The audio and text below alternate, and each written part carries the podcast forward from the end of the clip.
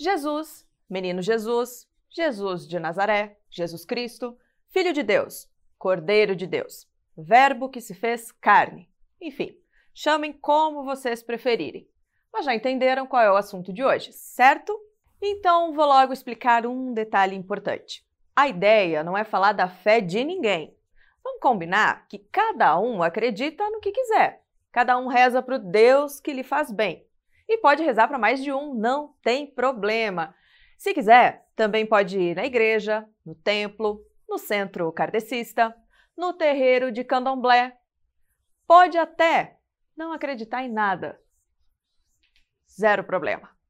A gente vai falar de Jesus, mas a gente também vai falar de pesquisa, de sociologia, de antropologia, de arqueologia, de história, de ciência da religião, enfim, ciência.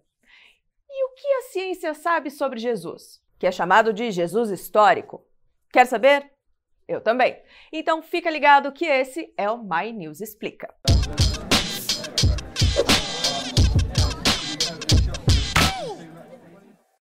Jesus virou a polêmica desse fim de ano. Tudo por causa do especial de Natal que a galera do Porta dos Fundos fez. E olha que no ano passado eles também fizeram, mas ninguém falou nada. Uh-uh. É que no ano passado eles fizeram Jesus tipo boy lixo, sabe? Macho escroto, pegava a mulherada, uma beleza, fazia brincadeira de mau gosto, mau caráter mesmo. Aí esse ano eles fizeram Jesus bonzinho, sabe? Bom moço mesmo, menino bom, mas era gay. Aí já viu, né?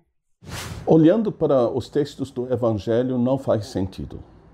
Nós não recebemos notícias sobre isso.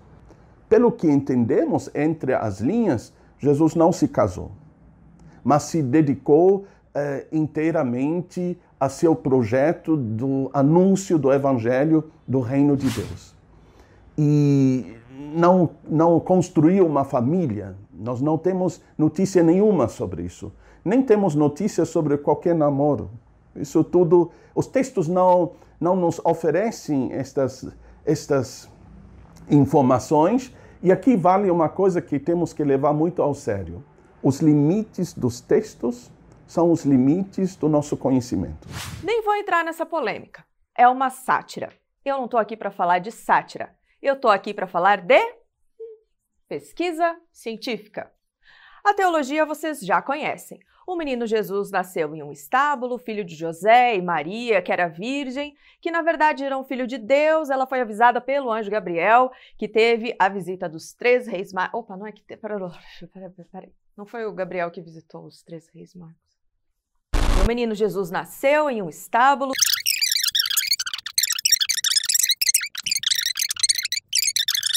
No terceiro dia, ascendeu aos céus e sentou ao lado direito de Deus. Não, aqui.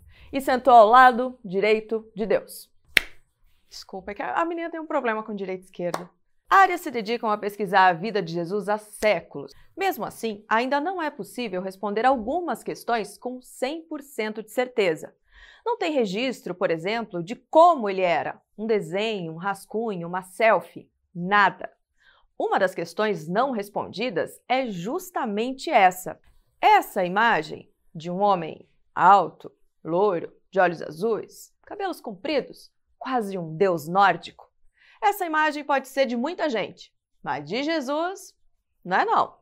Ele provavelmente era mais parecido com essa imagem, feita em 2001 por um especialista forense britânico chamado Richard Neve, a pedido da BBC. Gabi, imagina só, Jesus era branco.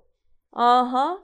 senta lá, vai. E a gente tem como um padrão, uma, uma referência, é, um Jesus branco, de olho azul, verde, louro, de cabelo comprido. Quando você diz ah, a imagem de Jesus ficou estereotipada quase como que um nórdico, né? Alguém lá da Escandinávia. Bem, isso tem muito a ver com a trajetória que a imagem de Jesus foi é, vivenciando e, e, sofrendo alterações, mutações ao longo de dois mil anos de história. Isso para falar do mundo cristão europeu. Seguramente Jesus não era um nórdico. não era um ariano. Né? Nós teríamos que buscar uma aproximação com algum beduíno que vive ainda hoje nas, nas areias dos desertos ali na terra de Israel, da Palestina, da Jordânia, da Península Arábica. A gente vai encontrar um Jesus muito mais próximo em termos de biotipo e inclusive de estilo de vida, né? é, associando a, a, essas figuras que a gente tem na, na contemporaneidade, do que com uma figura mais própria do mundo do norte da Europa. Outra coisa que não está muito certa, a data de nascimento. O que se sabe é que ele nasceu há mais ou menos 2025 anos. É que aconteceu um errinho de cálculo ali no meio do percurso. A data de nascimento não é uma coisa certa, né? Nem o ano, imagino que nem o 25 de dezembro. Muito menos, muito menos. Na verdade, nós sabemos que o nosso calendário, né, que que é definido com referência né, ao nascimento de Jesus, ele está defasado em cerca de seis, sete anos, porque houve um erro no cálculo é, feito por um monge há mais de 1.500 anos, e ele estabeleceu como um marco, é, marco zero, o início do calendário, antes e o depois, uma data que hoje nós sabemos não corresponde àquela em que Jesus terá nascido. Jesus já devia estar aí com cinco, seus 5, 6, 7 anos. Não, Jesus não nasceu no dia 25 de dezembro. Essa foi uma data simbólica que a Igreja Católica escolheu. Existem algumas teorias para ela. Uma diz que a Igreja pretendia se apropriar, ou pelo menos fazer com que as pessoas esquecessem, as comemorações de um festival pagão que acontecia no fim de dezembro no hemisfério norte, por conta do solstício de inverno, que é um dia mais curto que os outros. As festanças e comilanças do festival ganharam outro sentido. E aqui estamos nós, tantos séculos depois, comemorando o Natal. Com muita comida, diga-se de passagem. Mas deixando de lado essas questões burocráticas, quem era Jesus? A pessoa Jesus de Nazaré.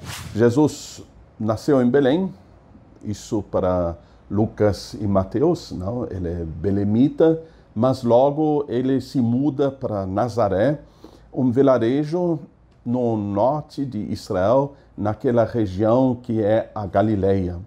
Nazaré é um, realmente um lugar que na época de Jesus nem tinha 200 habitantes, um lugar de poucas famílias, um lugar muito simples, quando falamos sobre Jesus como Nazareno, não? até o título na cruz o lembra como Nazareno, então nós percebemos também que as origens de Jesus são humildes, não? É, a simplicidade que o acompanha. E assim, ele nasce dentro da cultura judaica, Jesus de Nazaré é um judeu, e, mas ele se encanta como que a religião se propõe a lhe ensinar. Ah, vale lembrar que Cristo não é sobrenome não, viu? Vem do grego, quer dizer ungido. Jesus ungido. A palavra Jesus designa o nome do personagem. Quando eu coloco a palavra Cristo, eu estou adjetivando uh, a palavra e com isso eu estou inserindo essa personagem num universo particular que é o universo da religião cristã e, pasmemos, também da religião muçulmana. Bem, ele era um homem pobre, da Galileia, desapegado de coisas materiais, um andarilho. A Bíblia não dá nenhuma descrição, né? Se ele era alto, baixo, gordo, magro, nada. Mas diz muita coisa do seu do seu modo de agir, do modo seu modo de viver. Então, era um andarilho, né? alguém que se deslocava de um lugar para outro, alguém de quem se diz ou se atribui a ele a fala de que ele não tem uma pedra sobre a qual reclinar a cabeça. Né? Então, alguém que vive no mundo do nomadismo. Talvez seja uma boa ideia tratar com respeito aquele andarilho que passa na frente da sua casa pedindo um pedaço de pão, sabe? Assim, só uma dica mesmo. De um lado, a gente precisa dizer que a Bíblia e também o Evangelho de Jesus Cristo não quer a pobreza para a pessoa, mas o bem-estar, uma sobrevivência material digna. É, a pobreza iria contradizer a vontade de Deus. Contudo, o bem-estar na Bíblia e nos Evangelhos nunca é pensado de forma individual, mas de forma comunitária. Todos devem estar bem e sobreviver dignamente. Então, uma sobrevivência material acumulando bens em suas mãos sem se preocupar socialmente como os outros seria algo contra o Evangelho, eh, contra aquilo que a, a fé cristã prevê. Mas e a vida amorosa? Jesus era celibatário? E Maria Madalena, minha gente? Ele pode ter tido um relacionamento com Maria Madalena ou com outra pessoa? Veja, em relação a Maria Madalena, nada sugere, né, a não ser visões sensacionalistas, né, nada sugere que Jesus tenha tido é, um envolvimento afetivo amoroso. Pelo contrário, tudo sugere, né, uma análise cuidadosa dos textos, sugere que não, que a vida, a vida de Jesus foi marcada pela, pela renúncia uh, ostensiva a laços que eram típicos da sociedade do seu tempo, laços familiares. Né? Ele saiu de casa, para usar uma expressão nossa. Há textos que falam de uma relação difícil dele com a mãe e com os irmãos. Há toda uma discussão ao longo da história do, do, do, pensamento cristão sobre a significação desta palavra irmão. Né? O que parece mais imediato é tomar a palavra irmão no sentido também mais imediato que a palavra sugere, né? ou seja, é, pessoas que têm filiação comum. E tem os milagres, né? Eu já citei alguns, mas tem outros. Segundo a Bíblia, ele também andou sobre as águas, curou leprosos, fez cego enxergar, acalmou a tempestade, ressuscitou um jovem, isso tem explicação científica? Nós podemos colocar dois tipos de problema aí. Primeiro, a ciência não descobriu todas as leis da natureza. Ela pode vir a descobrir leis que nós hoje não conhecemos. Do outro lado, no mundo em que Jesus viveu, em que a Bíblia foi escrita, em que os textos sobre Jesus foram escritos, o parâmetro da ciência não era o parâmetro que determinava o entendimento que as pessoas tinham das coisas que, lhes aconteciam. Portanto, a palavra milagre, ela não é uma palavra adequada para discutir os eventos que são narrados nos textos. Basta dizer que os termos que eh, os textos utilizam sugerem, primeiro, algo extraordinário, algo que foge ao ordinário. Segundo, uma manifestação de poder ou um terceiro, um terceiro termo, um sinal que indica uma outra realidade que o texto quer comunicar, uma realidade de ordem transcendente, de ordem existencial, etc. Então é preciso ler os textos é, respeitando a ótica a partir da qual eles foram escritos e não impor a eles critérios que lhes são alheios porque justamente o paradigma científico que nós temos hoje não existia. Mas Gabi, ele era o próprio Deus encarnado. Ele podia fazer tudo isso. Tudo bem. Mas sabe que nem sempre foi assim? A santidade de Cristo, se ele era filho de Deus, se era o próprio Deus, foi uma discussão bem acalorada. O imperador Constantino resolveu isso quando convocou o Concílio de Nicéia, lá no século IV, ano 325. Veja que entre o tempo de Jesus e o tempo do concílio se passaram aí quase três séculos. Nesse meio tempo, muita coisa se discutiu, muita coisa se debateu, várias posições foram tomadas. Então, alguns, tomar, alguns entendiam Jesus como uma figura que tinha sido criada por Deus para ser o, como que o co-criador de todo mundo, de todo o universo.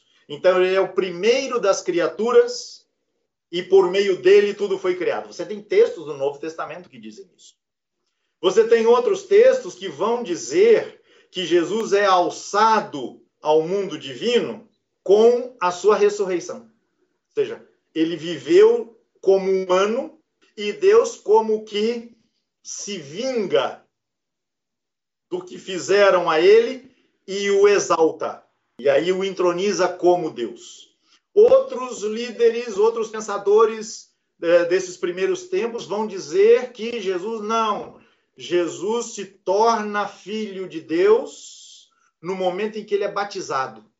Mas seguramente o concílio de Nicéia significou para o mundo cristão né, uma definição formal. Jesus é Deus na sua substância, o que significa dizer que ele existe desde sempre, como Deus. Bom, uma coisa a gente sabe: Jesus foi crucificado, longe de ter sido único. A depender é, dos grandes movimentos políticos da época, passaria completamente despercebido. Ele foi crucificado como milhares de pessoas foram crucificadas pelo imperialismo romano, que estava em pleno, em pleno desenvolvimento, em plena expansão naquele tempo. Né? Ele foi um subversivo, do ponto de vista do imperialismo romano, que recebeu a pena reservada aos subversivos se ele ressuscitou, se fez milagre, se é santo, se é Deus. Isso só diz respeito à sua fé. Você decide.